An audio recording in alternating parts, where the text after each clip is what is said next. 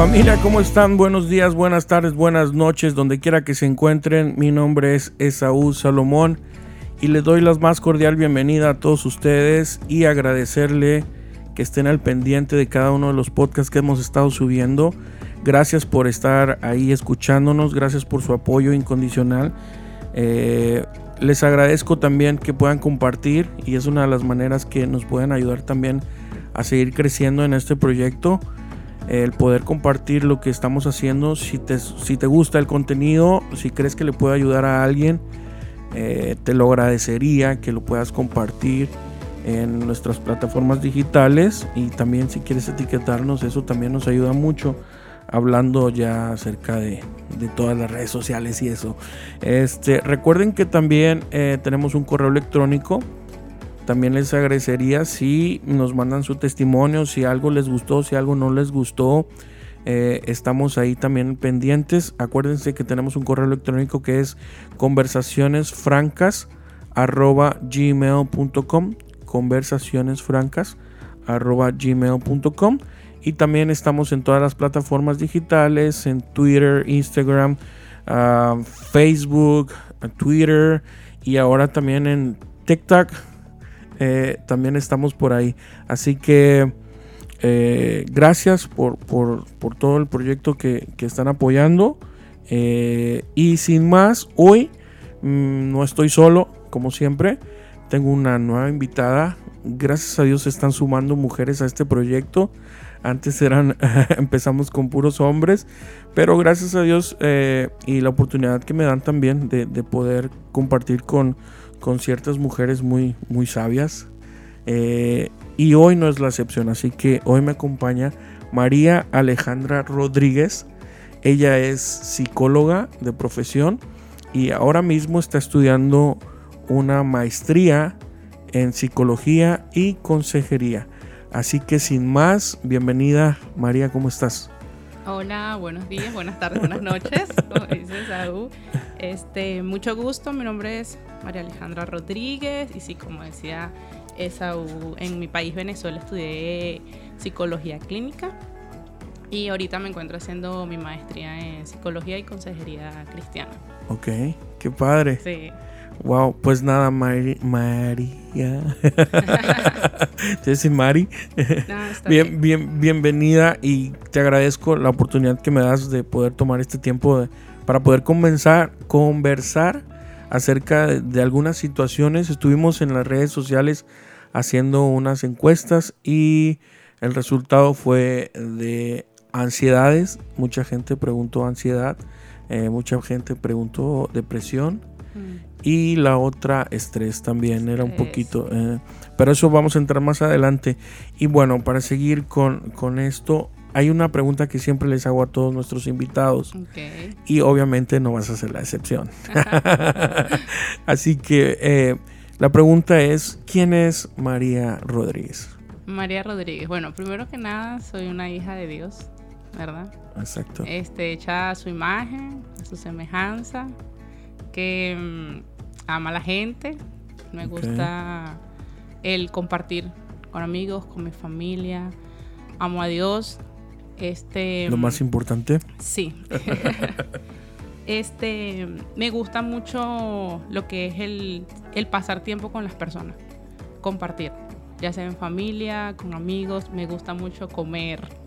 Me gusta mucho comer. Disfruto comer me gusta mucho la música también. Y realmente sí me gusta mi carrera de psicología, lo que estudié. Realmente es algo que em, disfruto aprender mucho en esa área y también disfruto ponerla en práctica con las personas que están a mi alrededor. Ok, qué padre, ¿no? Sí. ¿Y de dónde viene María? De Venezuela. A ver, cuéntame un poquito de, de tu historia empecemos a, hablar de María cuando tendría que cinco años, oh, quizás.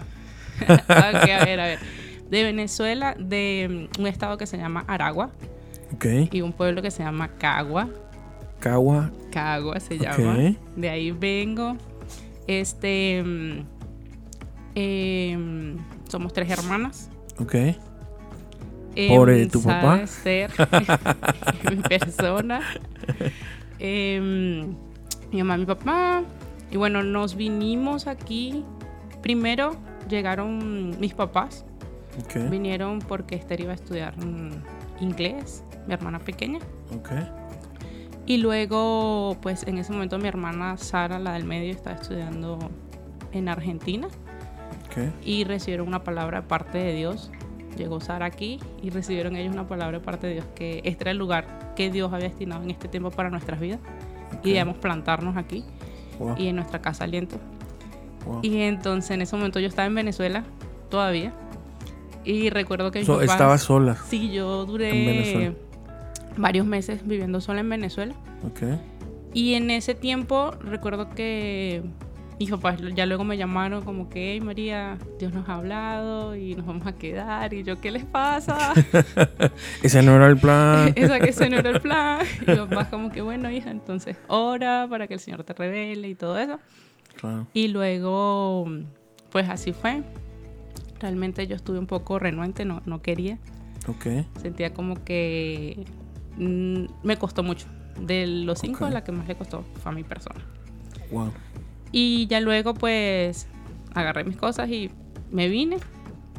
Y aquí estamos. Y yo creo que una de las razones eh, principales por las que el Señor nos trajo fue para sanarnos como familia.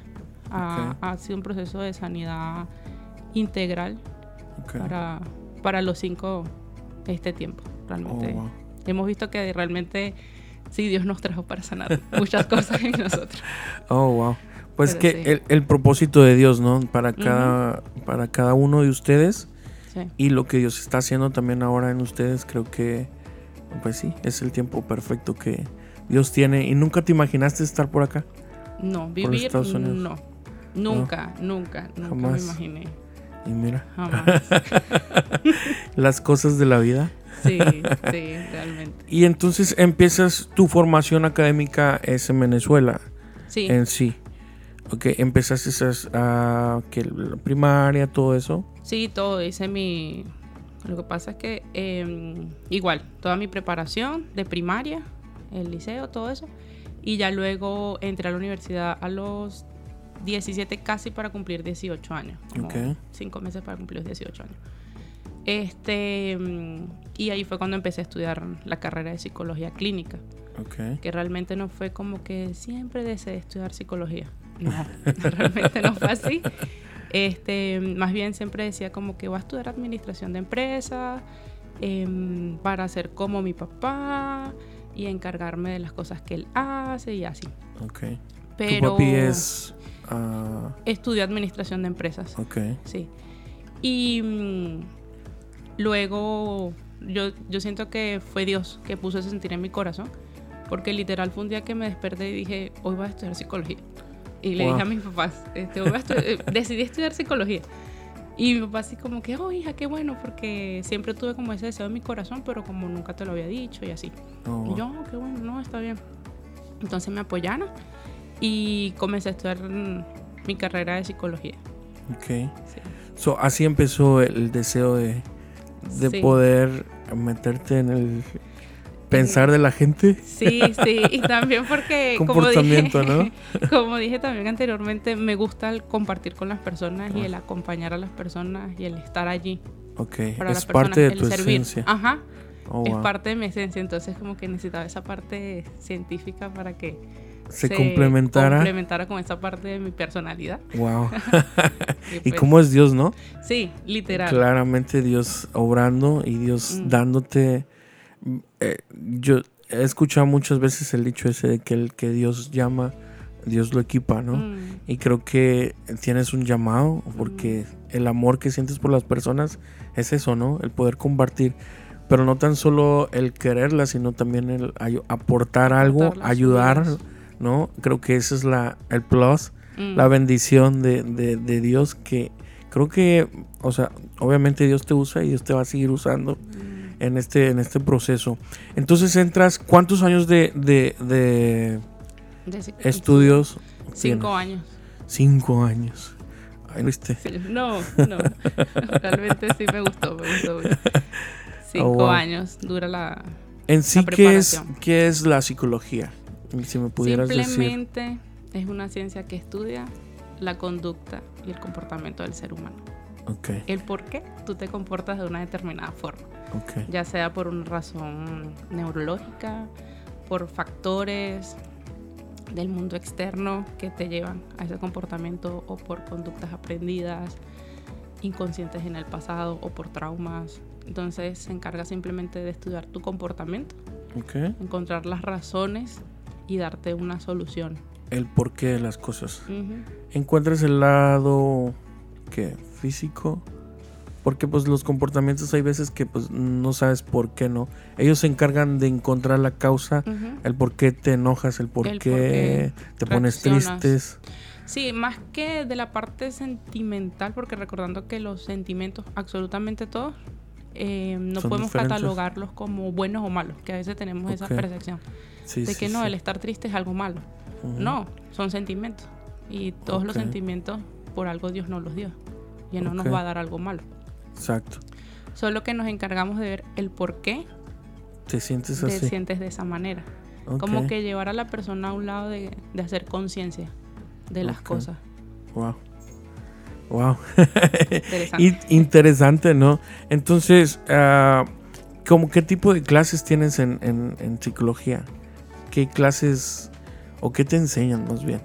bueno, Aparte del comportamiento, ¿ves algo científico? sí. Como neuronas cosas Sí, así. en la parte del sistema nervioso central, cómo funciona, eh, Ok. por qué se desarrollan las patologías, cómo se desarrollan.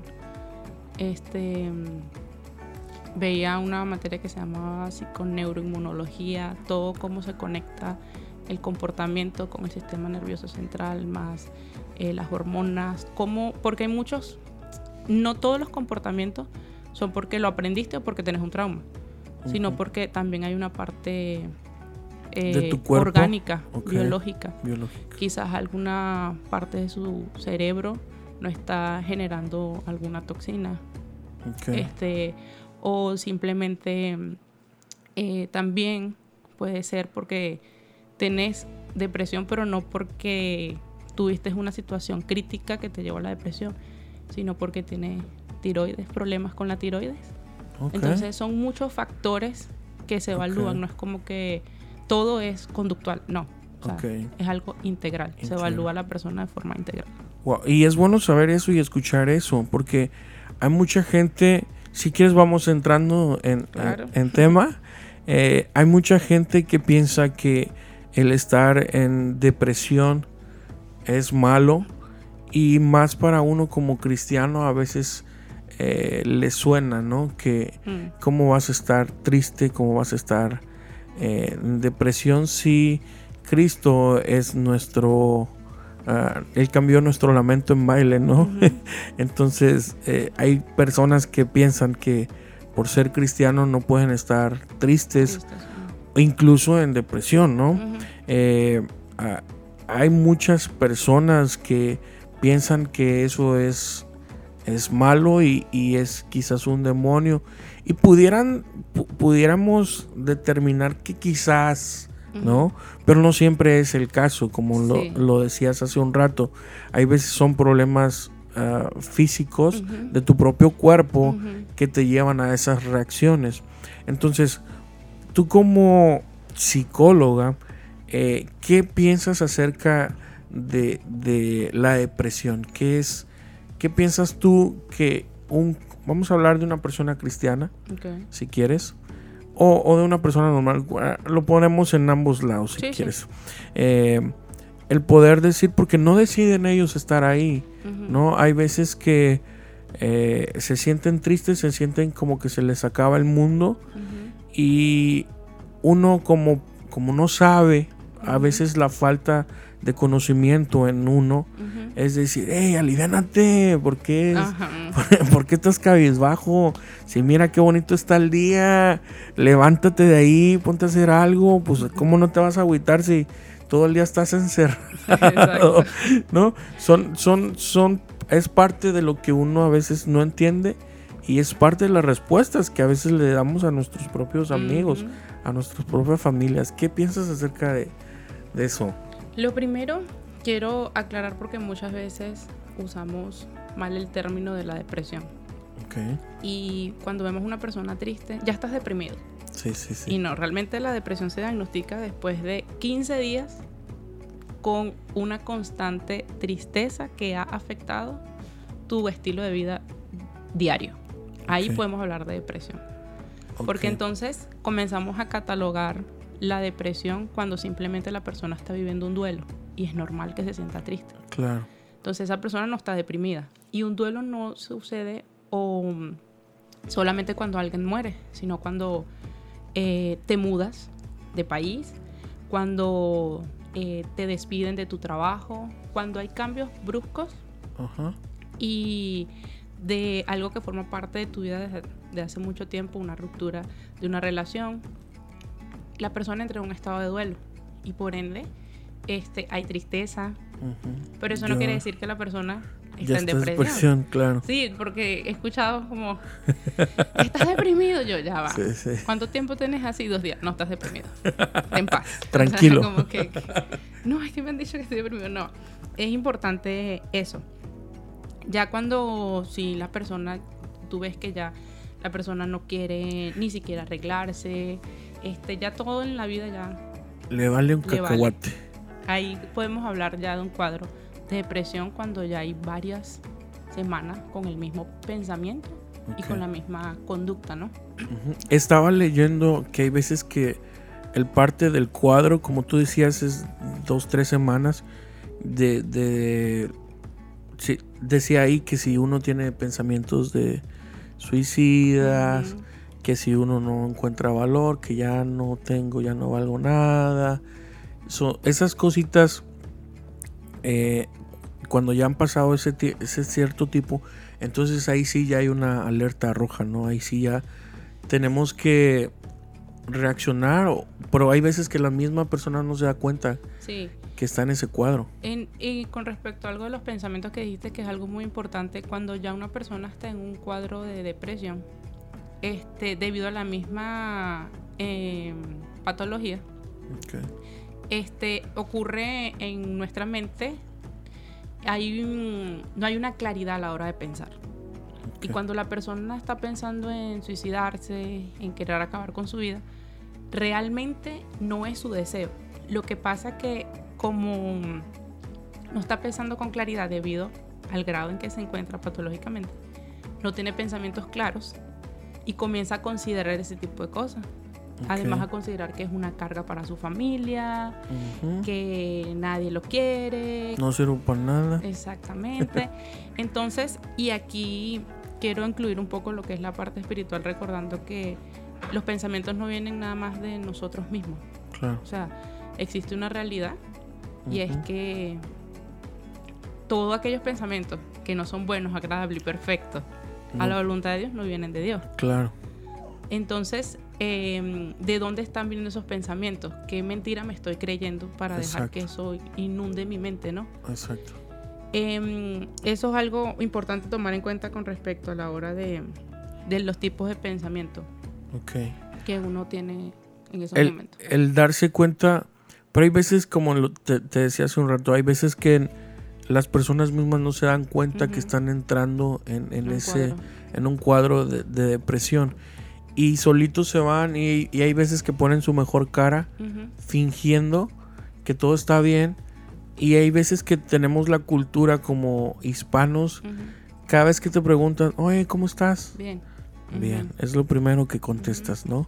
Aunque te esté cargando el payaso, tu respuesta es Bien. bien, estamos bien. Porque a veces tenemos pena, a veces no tenemos la confianza de, de- de- Abrirnos. de- exactamente, y es una carga que estamos teniendo. Por, si- quisiera saber por qué, o si hay una causa, el poder entrar en ese, en ese cuadro de depresión. Lo decías hace un rato, no es porque se murió un familiar, no es porque eh, mi novia me dejó, no es porque no tengo ah, dinero para pagar la renta, que pudieran afectar, ¿no? Afectan, influyen. Sí, tiene mucha influencia em, puede haber la parte de enfermedades orcas, como te dije anteriormente, problemas en la tiroides, puede influir a que una persona sea más propensa a, entrar, en... un cuadro de depresión. No quiere decir que una persona que sufra en el área de la tiroides va a estar todo el día deprimida, todo el tiempo deprimida. No, sino que es una persona más propensa a ah. tender a la depresión ante las situaciones que tenga en su vida de pérdidas. De pérdidas. Este, también otra enfermedad orgánica puede ser alguien que tenga Parkinson. También esas son enfermedades orgánicas que nos lleva otra vez un lado más como a inclinarnos al área de depresión. Em, factores biológicos como cambios hormonales, eh, componentes genéticos. Hay personas que tienen más, mm, eh, se incluyen más hacia ese, se inclinan más al área de lo que es la depresión. Y los factores psicosociales, las circunstancias estresantes en la vida afectiva, en la vida laboral, en las relaciones. Lo que pasa es que creo que una de las cosas importantes es el poder mm, eh, ser humildes y aceptar cuando alguien quizás está viendo algo que nosotros no vemos, porque siempre va a haber alguien que se va a dar cuenta. Exacto. Es mentira que no, nunca me imaginé estar en esta situación, nunca nadie me dijo nada. O sea, siempre va a haber alguien cerca de ti, un familiar, un amigo, alguien que va a notar algo. Va a, notar un cambio. Que va a notar un cambio, o sea, ya no te veo con la misma pasión a la hora de hacer las cosas y que mm, la persona pueda decir, hey, quizás lo que me están diciendo es cierto. Entonces vamos a, a ver qué, qué será. Que agarre la onda, ¿no? Exacto. a ver qué será. Exacto. Antes de entrar a, a ese, bueno, son pequeños síntomas que se puede uno dar cuenta y que algún familiar que está al lado tuyo puede ayudarte en ese aspecto, ¿no?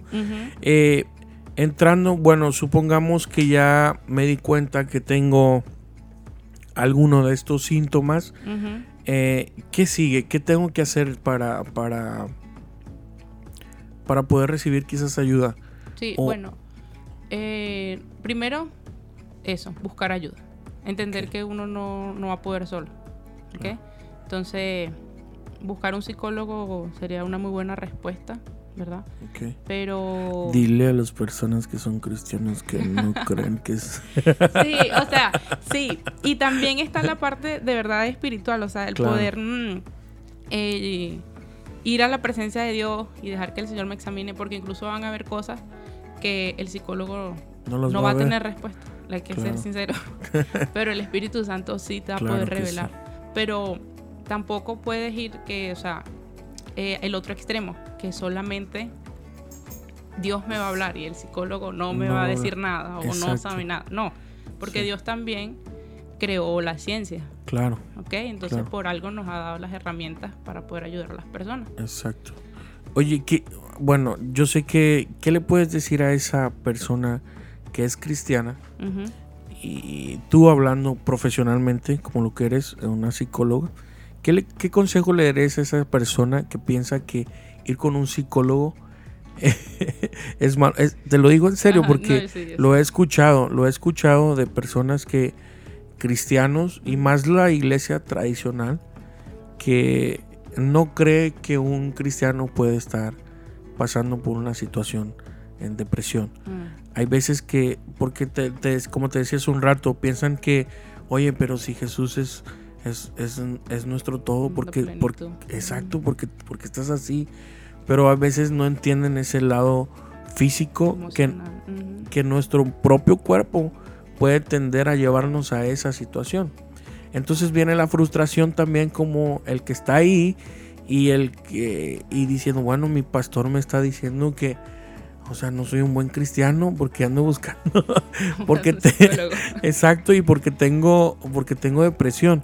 ¿Qué le dirías a esa persona que piensa, que tiene ese pensamiento erróneo, obviamente? Bueno, primero, este, recordar que somos espíritu, alma y cuerpo. Y en nuestra alma es el asiento, el asiento de nuestras emociones.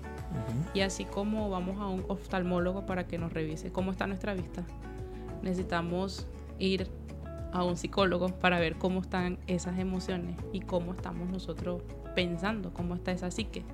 Porque muchas veces eh, creemos que no, estamos bien, yo, estoy bien. Todo chévere. Todo chévere. Y luego cuando pues vas a un profesional te dice, hey, bueno, esta manera en que tú has estado pensando eh, no, no es la correcta. Es la correcta, es una patología. no está bien. Pero si no te abres a la posibilidad de que eso realmente es un canal que te permite entender más eh, tu comportamiento, el porqué de las cosas en tu interior, este, te vas a cerrar. Al cerrarte a eso, eh, pierdes la oportunidad de crecer también. Exacto. Y también es importante que mm, eh, cuando la persona decida ir a un psicólogo, este, que si eres cristiano, busca un psicólogo cristiano. Exacto. Eso te va a ayudar. Sí, porque va, no va a trabajar solamente tu psique, sino también tu área espiritual. Exacto. O sea, va a trabajar de un área, de una forma integral en tu vida y eso es algo muy importante. Claro, claro. El tener la bendición de, tener a alguien cristiano, un psicólogo cristiano, creo que vale vale por dos, ¿no? Sí, literal, literal. Porque no tan solo ve tu físico, sino también tu área espiritual. Exactamente. Que hay veces que resuena más, hay veces también lo espiritual, ¿no? Cosas que traes, ataduras que han pasado, cosas así que vienen a reducir en tu conducta y simplemente es un problema de perdón. Oh, wow. Una raíz de amargura. ¿Te imaginas? Sí. sí. me imagino, hay muchos casos, ¿no? Eh, bueno, una vez que acepto la ayuda, entonces voy con un psicólogo. Eh, en realidad, ¿qué es lo que me voy a encontrar? Cuando, por ejemplo, yo estoy, bueno, descubrí que tengo un cuadro, ya eh, reconozco, me doy por vencido y digo, tomo la decisión, ok, voy con María, a ver, con la psicóloga. ¿Qué me voy a encontrar yo al ir contigo? Bueno, una de las cosas que te vas a encontrar es que te voy a hacer preguntas que te van a llevar a la reflexión. Ok. De cómo llegaste hasta donde estás. Ok. Ok. Como, a ver, ¿cuándo comenzaste a sentirte así? Ok. Este, ¿Qué es lo que realmente estás sintiendo? ¿Qué pensamientos están detonando ese sentimiento? Okay. Entonces, hasta que podamos encontrar la, causa raíz. Quizás a veces, como te digo, la causa simplemente puede ser no, es cuando la persona me diga, no, es que acabo de terminar una relación, me iba a casar con tal persona. Entonces, ah, ok, hay una razón más evidente, pero hay veces que no es así. Okay. Que no hay una razón como específica. Contundente. contundente y muchas veces la persona no está consciente ni tan siquiera. O sea, el psicólogo te va a ayudar a ser consciente lo que está inconsciente. Okay en ti. Entonces ya luego em, se comienzan una cantidad de sesiones en donde también se te darían como pasos prácticos, porque la idea no es nada más como que, bueno, aquí llegué y voy a contarte mi historia y me voy y el resto de la semana me estoy muriendo y luego vuelvo. No, no, se trata de eso. Claro. Em, la idea es que es un trabajo parte y parte. No todo lo va a hacer el psicólogo, no todo lo va a hacer el paciente. Okay. Es un trabajo en equipo. Incluso em, se le asignan a la persona actividades sencillas, prácticas. Por ejemplo, una persona en un cuadro de ansiedad, una de las cosas que yo le diría es como, em, haz una lista, ¿verdad? Primero de las cosas que te llevan a sentirte como te estás sintiendo y te hunden más en la depresión. Pensar en esto, hacer esto, ta, ta, ta, Y ahora haz una lista de todo lo contrario qué te lleva a tener mayor esperanza, qué cosas te gustan hacer. Entonces, en base a eso, em, cada día revisa tu lista y ve quitando de la lista negativa, quita una actividad y añade una actividad de las cosas positivas que te animan, ¿no? Y algo muy importante con, con respecto a la depresión es que está comprobado científicamente el uso excesivo de las redes sociales incrementan los cuadros depresivos y abren la puerta a los cuadros depresivos. ¿Por qué? Porque entra en un cuadro de comparación constante. Claro. Constante. Andan en viajes y yo aquí. Y yo aquí, exacto. Yo aquí trabajando. Entonces estás trabajando, estás en el viaje, pero resulta que tampoco disfrutas el viaje porque estás viendo la vida del otro que está en Marruecos. Exacto. Él está en Marruecos y yo estoy en Miami. O sea, entonces no, no disfrutas exacto. ningún ninguna bendición de las que Dios te está permitiendo vivir. Es, exacto. Por estar, y realmente no es que la persona entre en redes sociales y dice, me voy a comparar. No, es algo inconsciente. Okay. Que comienza a pasar después de un constante uso. Ok. O mejor dicho, después de un mal uso. Porque el punto no es usarla, el punto es cómo la estamos usando. Exacto, porque las redes sociales en sí no son malas, ¿no? No, De- realmente no lo son. dependiendo cómo lo usas y el, el uso que le das a ellas es como va a afectar tu vida para bien o para O mal. para mal, exactamente. Exacto. La Wow. forma en que las usa. Y me imagino que se ha incrementado más en estos últimos años, ¿no? Donde está al tope todas las redes sociales, el mentado TikTok, Híjole, sí. ¿no? Que encuentras. Ok, eh, bueno, empe- empezamos a tener un cuadro, ya fuimos contigo. Eh, ¿Cómo empezamos a salir de esto? O sea, ya me, ya me, ya me diste algunos consejos de cambiar hábitos o, o de hacer una lista de lo que me pone mal y lo que me pone bien. Obviamente nos vamos a, a acercar a lo que me pone bien para poder empezar a hacer cambios. Ujú. ¿Qué pasa si yo no me, si no me siento ah, tan bien? Ok. Con respecto a la hora de que un psicólogo tiene un paciente, ¿verdad? Se hace una especie de mm, plan de tratamiento, ¿verdad? Y yo aplico las técnicas en base al caso de cada persona.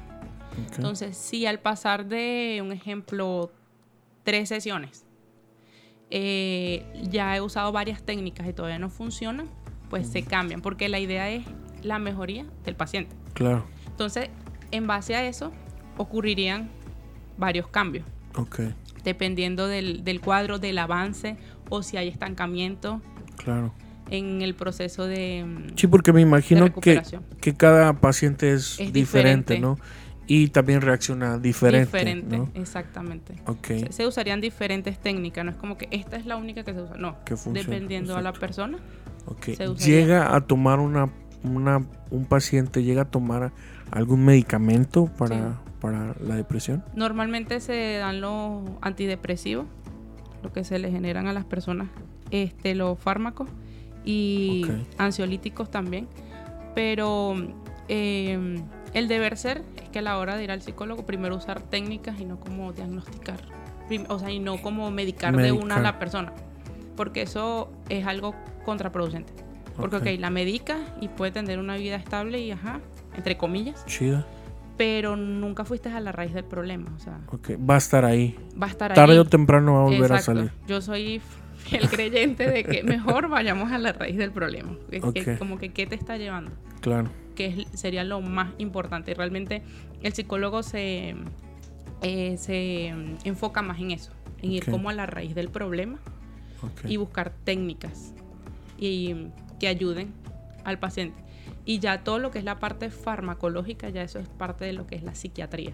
Entonces. Son dos cosas El psiquiatra ya es el que... el que se encargaría de medicarte. Un psicólogo no está para entregarte un récipe y decirte ve y cómprate, Cómprate estas pastillas. antidepresivo. No, Ok, ese trabajo ya es algo ligado a la psiquiatría psiquiatría. como tal. Oh, wow. O sea que tú en tu oficio, en tu profesión, no puedes hacer una receta. Quizás recetar algunos o no. Quizás sí, como bueno, este No tanto no tanto un- fuerte. no algo fuerte, Ok, pero sí como que tómate un tecito, relájate, calmante, sí. exacto, un calmante o así, ok. pero no como que yo te voy a dar una receta médica. porque mi área es eh, la psique, o sea, yo no soy médico como Médico, tal, en el área de la medicina, como Ajá. es la psiquiatría. Ok. Oh, wow. So ya el, ya el psiquiatra ya atiende cosas más heavies. Sí, eh, cuando el- físicamente exacto, hablando. Es como, digamos, para ponerlo más sencillo para las personas, es como eh, el psicólogo va a hacer todo su trabajo a nivel eh, emocional y conductual en la persona. Y ya cuando decimos que ya esto está como que muy fuerte, pasa a la siguiente fase, vete a un psiquiatra, Ok, para que ya él comience a medicarte. ok. Ojo acá entonces, no confundamos un psicólogo con un psiquiatra, porque son muy Es diferentes. diferente. sí. Ok, bueno, eh, esto con respecto a la depresión. Entonces, en sí, el, el estar en un cuadro de depresión, la mayoría de las raíces es algún problema, ¿no? Que tuviste y eso te llevó a, a entrar en ese, en ese cuadro de depresión y por eso te sientes así.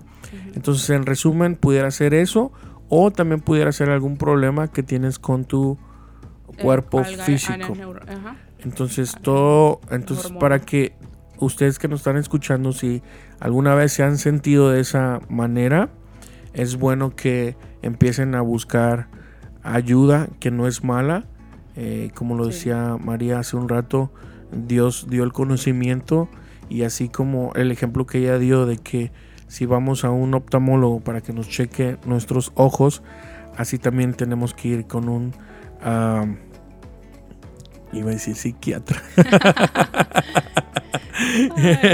Eh, para ir para a, un psicólogo para ir a, a ver nuestros sentimientos pensamientos y también. pensamientos, ¿no? Ver Para poder acomodar todo esto. Bueno, otra de las preguntas que nos hicieron nuestros amigos en nuestra red. Sí, Quería adicionar algo con respecto Dale, dale, a la depresión y es que mm, muchas veces cuando estamos allí, ya para cerrar, es que mm, hay muchos pensamientos de culpabilidad. Hay mucha eh, perdura es la culpabilidad, la vergüenza y la tristeza. Wow. So- esos tres factores son eh, la base de la depresión. Y mm, algo importante es que dice Dios de esto, ¿no? Y una de las cosas es que mm, quiero hablar, eh, primera de Juan 3:20 dice, aun si nos sentimos culpables, Dios es superior a nuestros sentimientos y Él lo sabe todo. Entonces, em, podemos decir entonces que parte de la raíz de una depresión a nivel espiritual en nuestra vida es cuando no hemos necesitamos una mayor revelación del poder de la cruz. Porque si sabemos que el Señor llevó todas nuestras vergüenzas nuestras culpas las llevó Exacto. entonces no tenemos que andar cargando me siento culpable por el pasado por el pasado porque la depresión está cimentada en el pasado oh, wow. y ya luego vamos a ir viendo en dónde está cimentada el estrés y la ansiedad pero la depresión lo cimenta el pasado Wow. lo que viví entonces El vivir en el- depresión es vivir en el pasado Oh, wow. Ahí para que apúntele bien. ¿No? El vivir en depresión es vivir en el pasado. Sí. Buena frase. Wow. Y bueno, eh, el otra estaba comentando su honor, gracias por el aporte. eh, una disculpa, me adelanté. No, Pero ah, otra de las preguntas que nos hacían es esa de la ansiedad. ¿no? ¿Quieres hablar de la ansiedad o quieres hablar Quiero de... hablar un poco primero del estrés porque el estrés es el que te lleva a la ansiedad. Ok. Bueno, vamos a hablar un poco de el estrés. El estrés hoy en día creo que es una de las principales, eh, bueno, no principales, sino que la mayoría de las personas llega a tender a estar estresada casi todo el tiempo. En nuestra vida cotidiana, las, las estadísticas no tan solo eh, clínicas, sino a nivel nacional, hay veces que es muy fuerte el ver, eh, estaba viendo la otra vez también en, en la, en las noticias a nivel nacional, pasaron que el estrés es una de las causas de las personas que por eso se enferman mucha gente, por Ujú. causa, por causa del estrés. Sí. Entonces, el índice de enfermedad por estrés es muy elevado aquí en los Estados Unidos, Un estilo nos- de vida muy acelerado. muy acelerado. Hay personas que se la viven trabajando, eh, afanados, eh, quizás sí, afanados, porque eh, tenemos que tenemos responsabilidades. Yo sé que todo el mundo tiene gastos, yo sé que todo el mundo tiene que pagar. Aquí en los Estados Unidos, todo es eh, se maneja por crédito para poder tener algunas cosas. El mismo sistema te lleva a, a- a estar en ese estrés, quizás, ¿no? Eh, pero hay muchas personas que, que viven estresadas. ¿Cómo me doy cuenta que estoy en- entrando en, en una etapa de estrés? O sea, sí, ¿cómo me doy cuenta de eso? Primero, quiero aclarar que eh, el tener estrés no es malo. Ok. Ok. En la medida correcta. Porque el estrés realmente es el que nos. es un mecanismo que nos protege a la hora del peligro. Y nos mantiene en un estado de alerta. Por ejemplo, si vas en, en la autopista, estás manejando y te distrajiste y de repente pisas el freno y reaccionas que casi choca, el estrés fue lo que te llevó a reaccionar de esa manera. Entonces, Oh. pero te libró de que chocaras. Claro. El problema está, ahí es cuando entra la ansiedad. El problema está cuando sin un estímulo de una situación de peligro vives estresado. Y es allí cuando llamamos ansiedad. Cuando una persona vive en una constante zozobra y estado de alerta. Y entonces ahí entra cuando ya no puedes dormir ni siquiera. Porque estás todo el tiempo en estado de alerta, estado de alerta, estado de alerta. ¿Qué sería lo contrario de depresión? Estás viendo hacia futuro, ¿no? Todo lo contrario. Es oh, todo lo contrario. Entonces, el estrés, en cierto punto, eh, en el grado correcto, está bien. Es, bueno. O sea, cada una de estas... bueno, es normal, se podría decir. Sí, forma parte del estilo de vida del ser humano. está catalogada por la parte por las partes emocionales como hemos hablado anteriormente pero ya sea por un exceso o por una disminución de algunas de las emociones. Por ejemplo, en la depresión, estás en un estado de tristeza absoluta, ¿verdad? Pero entonces cuando hablamos de ansiedad, estás todo el tiempo alterado, alerta, alerta, alerta, alerta. Ok. En estrés. Entonces es como que no hay un control, no hay un balance de las emociones. En las tres que vemos. Necesitamos balancear.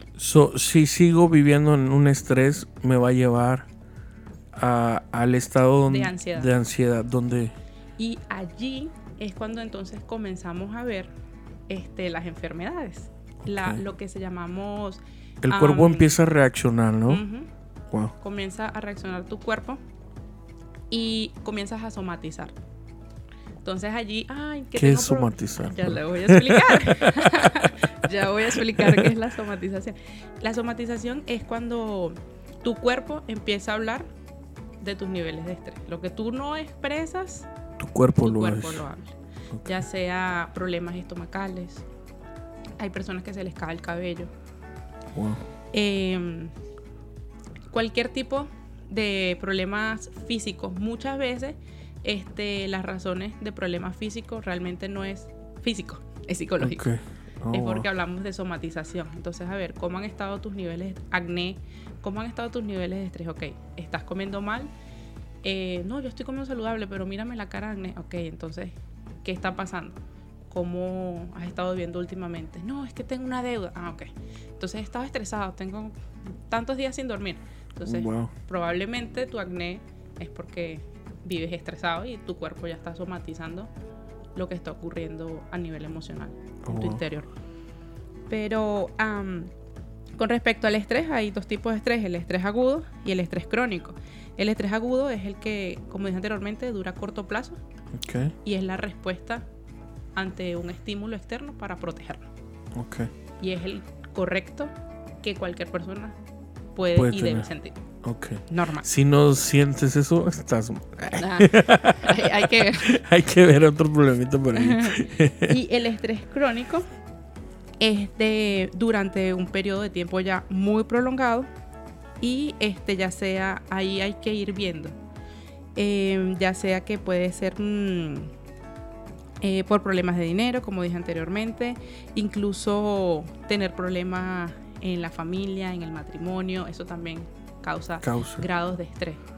Es ver, ok, estoy estresado, pero no estoy teniendo ningún estímulo que me esté generando el estrés. ¿Qué está ocurriendo? Como... Problemitas. Ajá. La introspección a veces es, muy buena como ver, ok, ¿por qué me está pasando lo que me está pasando?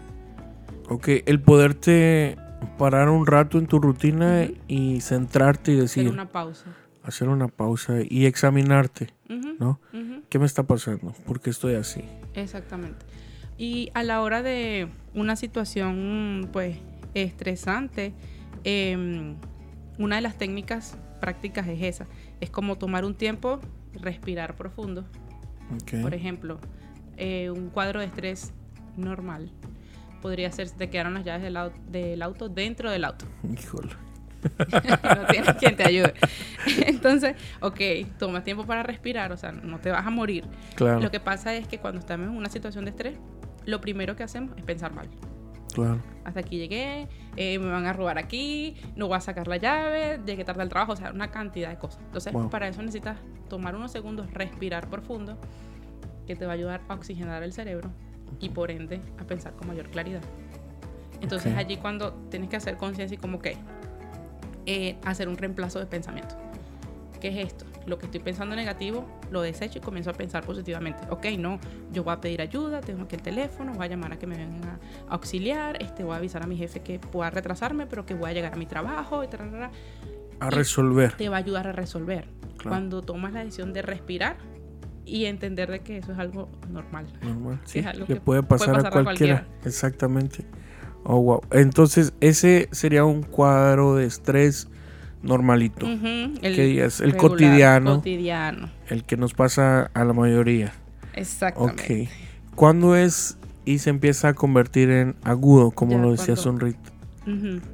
El estrés crónico ya es cuando eh, la persona se acostumbra tanto a estar en un estado de alerta que no se da cuenta. No se da cuenta y anda todo el momento acelerado, acelerado, acelerado. y la persona realmente, y se comienza a ver cuando ya Em, le cuesta dormir. No, no puedo conciliar el sueño. Ajá, pero ¿por qué no puedes conciliar el sueño? ¿Qué está pasando? ¿En qué está tu mente centrada que no puedes descansar? Muchas veces, este, como dije anteriormente, pueden ser problemas familiares que no los has hablado con tu familia. Tienes alguna situación y no la has platicado. Entonces siéntate, platica cómo te sientes. Eh, Deja tu saquito de de piedritas ahí para que ya no lo descargando.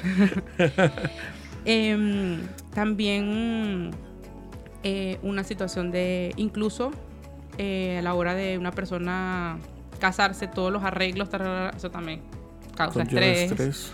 Un proceso de divorcio conlleva el estrés, este, empezar un nuevo empleo, un despido, una jubilación, tener un bebé. O sea, son situaciones del día a día. Cotidianas. Cotidianas que muchas veces eh, nos llevan a ese estado. El problema se presenta cuando comienza a alterar tu, tu vida cotidiana. ¿Me entiendes? Y ahí ya es cuando pasamos a lo que es la ansiedad. Se podría decir, ya cuando te empieza a robar tu paz, ya, ya no es normal. Ya no es normal. Cuando, por ejemplo, este, vas tranquilo manejando y comienzas a estresarte por algo, pero ya va, como que, ¿de qué te estás alterando? si todo está bien, o sea, vas tranquilo. Exacto. ¿Qué te llevó? Ah, bueno, no, es que estoy pensando en, en tal deuda que tengo. Ah, ok. Entonces, allí hablamos entonces que mm, el estrés eh, va relacionado mucho con, el presente, es el deber ser. Con la situación presente que me lleva a tener esa tensión. Ok. Eh, ¿Y qué, qué, qué, me puedes recomendar? O sea, ya me has dicho que el, el tener algún ejercicio de respiración me puede ayudar a, calmarme. los niveles. Eh, ¿Qué otra cosa pudiera ser práctica para no permitir que ese pensamiento en ese rato me pueda seguir afectando o, seguir en ese, en ese estado de, alerta? Sí, lo que dije anteriormente de como reemplazar, ¿verdad? Los pensamientos. Y algo también muy importante que nos evita el estrés es el organizarnos. Cuando somos personas organizadas, tenemos menores niveles de estrés. ¿Por qué razón?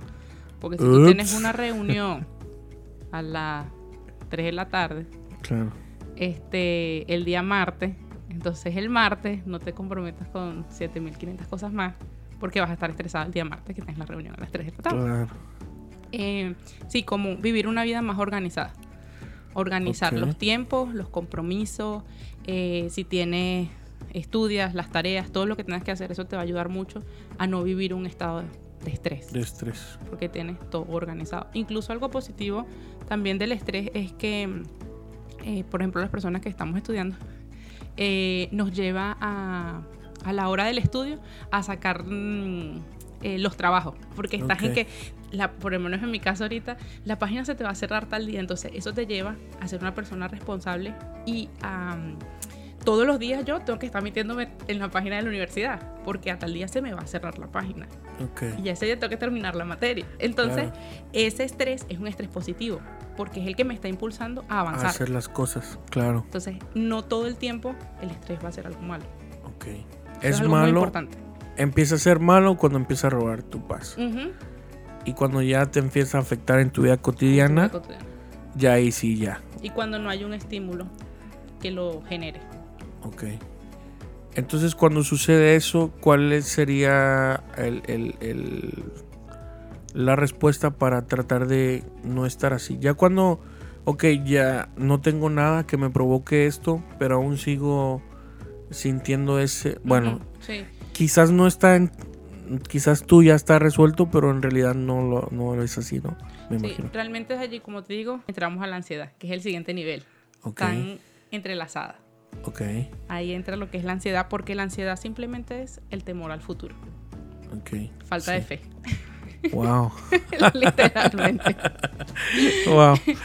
Porque sí, y te, y te lo dice una persona que, ok, aunque estudia psicología y todo eso, aún esas áreas en mí todavía las sigo trabajando, sigo Claro, siendo un ser claro. humano. No, pues sí. Pero sí, porque ya, como dije anteriormente, el estrés ya pasó, o sea, como que el, el evento pasó, pero ahora vivo entrando a la ansiedad donde, ajá, ¿y qué va a pasar? Y entonces las cosas van a salir mal, porque el fundamento de la ansiedad es temor no solamente al futuro, sino también pensando que las cosas van a salir mal, con un pensamiento constante negativo. Wow, Entonces, y eso es lo que pasa. Por ejemplo, la gente vive en ansiedad, ay, ansiedad al futuro. sí. Ay, ¿qué va a pasar de mí? Este, y si me ¿Qué va a enfermo? ¿y qué va a ser de mí? Y Sí. si pasa esto, y no sé qué. Se pudiera decir que ansiedad también, por ejemplo, tengo un amigo que a veces él me cuenta de que, bueno, él batalla a veces con pensamientos que vienen a su mente y, y ese pensamiento lo lleva hasta, por ejemplo, si está pensando en su hija, se le viene un pensamiento de su hija, ok. Ujú. Después de ahí se empieza a construir toda una historia que acaba mal. Mm, Eh, Se cayó la niña, eh, se cortó, mm, ya vino la ambulancia, pero resulta que no era la cortada, que se había quebrado el pie. Entonces tuvo que ir al hospital, llegaron al hospital, no pudieron cerrar la herida, se está desangrando y ¡pum! mm. ¿No? Ese, ese, ese tipo, eh, eso no es ansiedad, ¿verdad? Lo que pasa es que también aquí, viene el- aquí vendría la pregunta. Él tiene ese pensamiento. Él tiene ¿Vive ese- con la niña? Sí, Ok, entonces, en base a ese pensamiento, él entonces no sacaría a su hija al parque, un ejemplo. sí, ¿Por Sí. qué? Porque está pensando que eso es lo que va a pasar. exacto. Entonces, eso en parte genera ansiedad. Ok, Porque tú vas a evitar que eso suceda. exacto. O sea, por ende, mejor te queda en tu caso. O sea, son pensamientos negativos que te llevan a vivir una vida ansiosa. Porque al tener esos pensamientos, se van a estar todo el tiempo cuidando a la niña. Cuidado, se cae. Sí, no ha pasado, Ay, ha ay, pasado. ay. Ya va, relájate. Sí, sí, sí. Tómate un tecito y como. oh. Porque realmente eh, nuestros pensamientos son los que nos llevan a nuestras acciones. Entonces, si no tenemos pensamientos positivos y pensamos todo el tiempo mal, pues vamos a vivir ansiosos creyendo que siempre va a pasar algo malo. Exacto. Y siempre vamos a estar a, a la alerta, A la no, alerta. no viviendo el presente y el poder disfrutar porque nos estamos cuidando de algo que quizás no va a pasar. ¿No? Sí, o sea, está comprobado que la mayoría de las cosas negativas que nosotros pensamos realmente nunca ocurren. Nu- Nunca suceden. Sí. Y a veces, bueno, de cierta manera es normal tener quizás alguna vez un pensamiento negativo, ¿no? Sí, siempre vamos a tener mm, pensamientos negativos. O sea, es parte de la vida. O sea, siempre vamos a tener la opción de, pensar bien o pensar mal. Claro. Y parte de, de, mm, digamos, ah, de las consecuencias de la caída del hombre es que es, más fácil pensar mal que pensar bien. Claro. Entonces Wow. ahí está el trabajo de nosotros eh, hacer un esfuerzo mayor de, ok, no, o sea, voy a pensar positivamente. Entonces, para resumir, ¿cuál, ¿cuál sería la causa de poder estar en, am, en, ansi- en ans- ansioso o ansiedad? Sí. ¿Cuál sería la, la causa en la que pudiera decir, ok, yo estoy ansioso ahora? Ok. am, una de las cosas que te pueden llevar a ansiedad es, por ejemplo, que vayas a dar una presentación en tu trabajo. Pero esa ansiedad, vamos a lo, a lo otro. Esa, esa ansiedad es buena. Ok. Porque te va a ayudar a sacar tu trabajo adelante. A hacer una buena presentación. A estar consciente de que lo tengo que hacer bien. De que lo tienes que hacer bien. Entonces, Ujú. esa ansiedad es positiva. Ok. Porque estás pensando en lo que quieres hacer. Y aquí vamos similar a lo del estrés. El problema se presenta cuando realmente esa ansiedad está robando disfrutar mi vida cotidiana. Cuando vives pensando negativamente del futuro y vives azarado pensando todo va a salir mal. Eh, es que si me monto en esa montaña rusa se va a caer y me va a morir. O sea, vas a evitar disfrutar a plenitud la vida por pensar constantemente de que algo negativo va a pasar. Ok. Eso, es, eso podría decir que es la causa, ¿no? de, Realmente es los pensamientos, cómo estamos pensando okay. del futuro. Okay. Esa sería la causa principal de la ansiedad. ¿Cómo estás pensando de tu futuro? ¿Y cuál sería la respuesta para no... o cuál sería la... Ah, ¿Cómo te podría decir? No la cura. O para poder contrarrestar esa, esa parte de ansiedad. ¿Qué es lo... Qué, qué consejo pudieras dar que sea práctico para empezar a salir de ese cuadro ansioso? Eh, porque hay veces que nos sentimos como que no podemos y a veces es quizás sencillo. ¿no? Sí, aquí tengo una técnica que se llama técnica de autoinstrucciones. Okay. Eh, porque esta se basa en que cuando estamos en un cuadro de ansiedad, estamos en un círculo vicioso de una situación estresante, lo que estamos sintiendo y nuestros pensamientos. Volvemos a lo mismo, oh, nuestros pensamientos. Entonces, es ok, si esta situación que me está pasando eh, es estresante, pero y estoy sintiendo esto, taquicardia, sudoración, este, incluso hasta mm, malestar estomacal, ok. Pero ¿qué estoy pensando yo? Que a la hora de montarme en la montaña rusa se va a caer. Ok, entonces no puedes pensar de esa manera. O sea, todo el mundo se está montando, montate tranquila, confía. Claro tranquilo, cambia el pensamiento negativo que tiene y montate y disfruta, siempre y cuando sea algo que pues a ti te gusta hacer. Tampoco es que una persona que no le gusta la montaña rusa va y se monte porque le puede dar algo ahí, ¿no? También. Pero sí, buscar siempre basado en cuáles son los pensamientos, en qué estamos pensando. Eso es muy importante. El, el sentarte, el, el, tomar ese, como lo decíamos hace un rato, el tomar ese break, ese stop que es necesario, y decir, ok, hey, ¿qué puedo resolver de esto? Y si a veces no podemos resolver nada... Hay algo muy importante y es que muchas veces tenemos la opción de... Hay una frase que siempre digo que es mejor ver siempre el vaso medio lleno y nunca medio vacío. Porque hay situaciones que se van a escapar de nuestras manos. Claro. Pero detrás de toda situación nosotros podemos aprender algo bueno. Y sacar algo bueno de nosotros y crecer en carácter. O sea, esa es la pregunta. O sea, ¿cómo tú, ante la crisis que estás viviendo, por ejemplo, estás en un cuadro de depresión, perdón, ya terminamos de depresión, de, ansiedad, este, que, que, te está constantemente llevando a estar en un estado de alerta? O sea, toma pausa, sé consciente en quizás necesito eh, unas vacaciones pero no unas vacaciones de me voy a ir para el parque, no, sino unas vacaciones de voy a estar en mi casa, voy a invertir tiempo en, ver qué es lo que está ocurriendo en mi interior. Okay. E, en tomar esa pausa. Siento que algo muy importante que nosotros debemos tomar es, es esos momentos de pausa y de quietud, que muchas veces nos cuesta como seres humanos. Exacto. Y algo muy importante es que eso ocurra con la compañía del Espíritu Santo, porque cuando lo hacemos solos, en nuestra introspección, vamos a salir peor. Cuando veamos adentro no hay nada bueno. Porque la cosa buena que tenemos es porque Dios está dentro de nosotros. Entonces, es como tomar ese tiempo realmente de, pausar. ¿Qué me está llevando? Ok, tengo muchos compromisos. Quizás eso me está llevando a vivir en un estado constante de ansiedad. Pues entonces dejo este tipo de compromisos que no son tan importantes, me enfoco en esto que realmente es lo importante, hacer una lista de prioridades que realmente es importante, en dónde estoy invirtiendo yo mi tiempo, qué me está robando mi tiempo. Muchas veces no, no evaluamos eso. Sí, sí, queremos hacer todos y a veces nos cuesta decir que no a muchos compromisos. Creo que esa es una de las claves también, ¿no? El poder aprender a decir que no. Aprender a decir que no. Yo aprendí hace poco, la verdad. Sí. Hace, hace unos meses atrás aprendí a decir que no, porque también me, costaba. sí, creo que todos.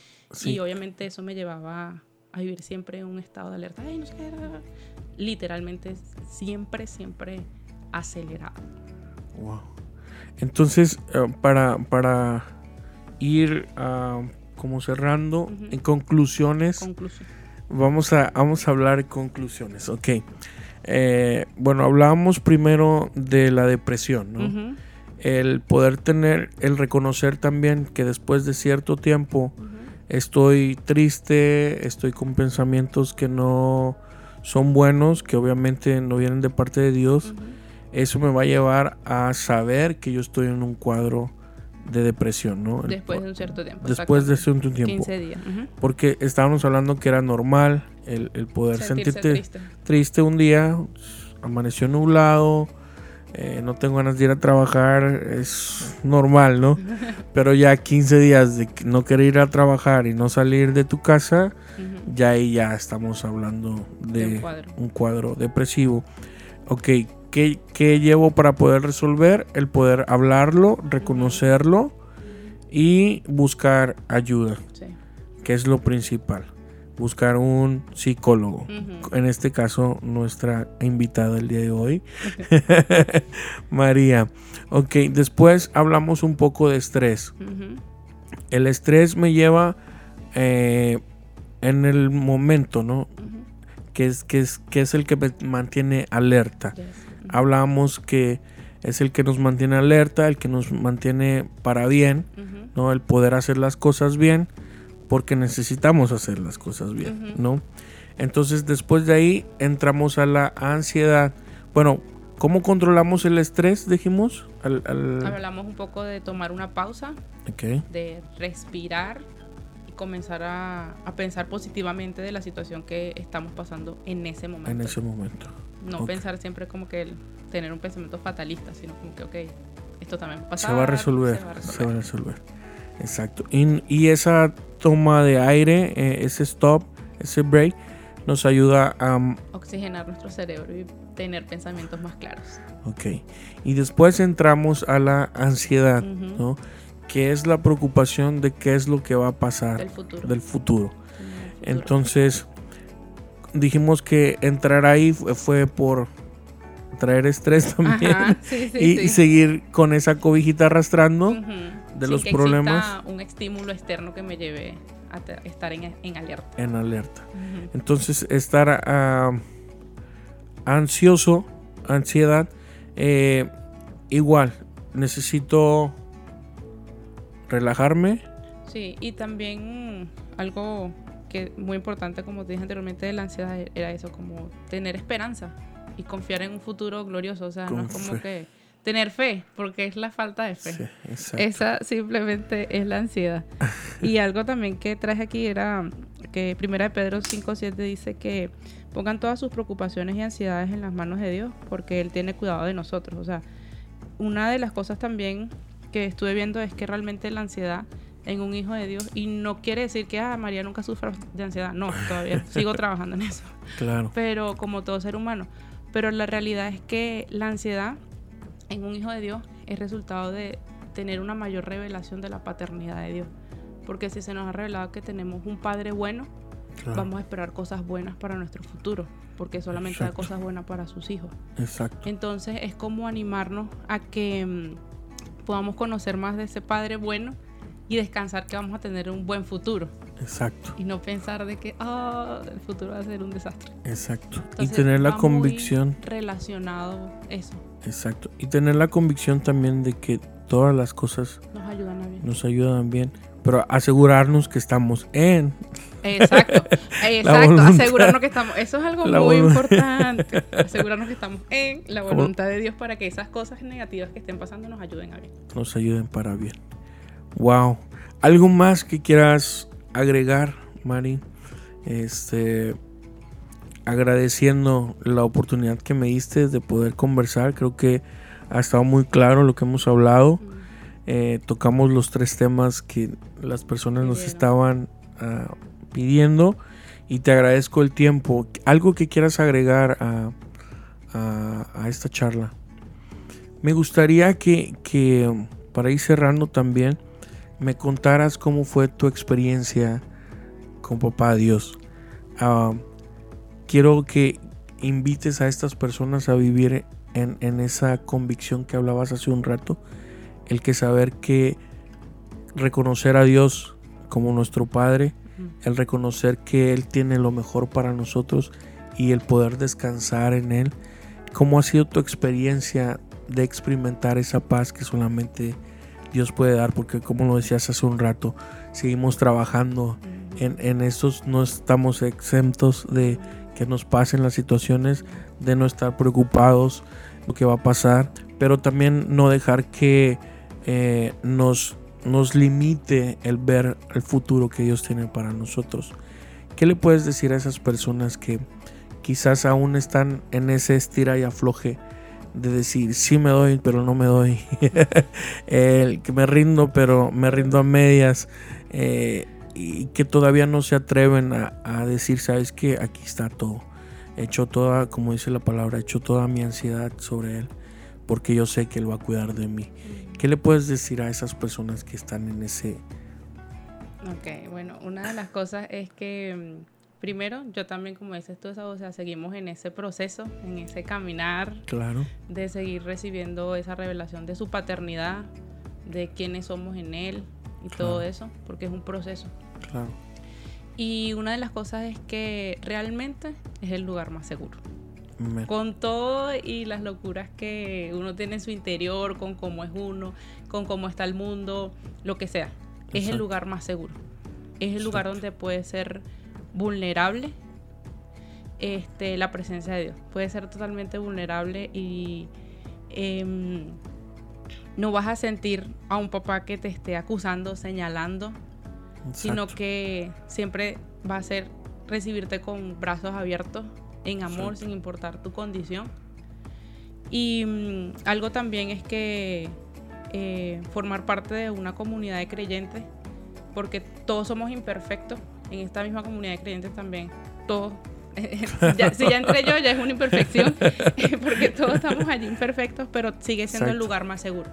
Exacto. Y cuando formas parte de la familia de Dios, Dios siempre te va a conectar con personas que mm, Él ha puesto en tu camino para que tú también abras tu corazón y puedas encontrar en esas personas un lugar seguro para un mayor crecimiento. Entonces, como, o sea, decídete, o sea, ¿qué puedes perder? ¿Qué, es lo más que puedes perder? Claro, claro. No, no, no hay nada que perder. Sí. Al contrario, al ¿no? contrario, sí. Hay mucho que ganar. Sí, realmente. Wow. Pues gracias una vez más por esta charla. Gracias por eh, expresarnos todo tu conocimiento. Este, ¿cómo ah, quieres dar tus redes sociales para si, si alguien tiene alguna pregunta o algo que quieran comentarle, este o también la podemos etiquetar en nuestras redes sociales y también pueden ahí poner sus preguntas si alguien y también si alguien tiene algún otro tema que, quisiera tocar que eh, pudiéramos hablar eh, María está más que dispuesta para hacer una segunda charla y poder hablando, seguir hablando de todos estos temas este, que son muy importantes. También eh, podríamos hablar del comportamiento de los niños ahora, eh, sexualidad también, que es uno de los temas que quizás ese sería nuestro segundo tema eh, para tratar. que creo que es muy importante también, ¿no? La sexualidad en los adolescentes, mm. principalmente, ¿no? Entre niños y adolescentes, que ahora está esto haciendo una revolución con todo eso del LGTBQ, RCDU, X, Y, Z y Plus, ¿no? Este, pero pues nada, te agradezco, María, gracias. Gracias a ti, Esaú, por haberme invitado, de verdad que fue un buen tiempo, me gustó muchísimo y bueno, ahí me etiquetas en las redes sociales porque un poquito complicado. No, no, no te preocupes. Y pues bueno, nada más. Este, gracias por su atención, gracias por estar al pendiente. Eh, ahí nos estamos viendo y escuchando en nuestras redes sociales. Acuérdense seguirnos en conversaciones francas y pues nada, sin más, que Dios me los bendiga. Gracias por escucharnos y nos vemos la próxima.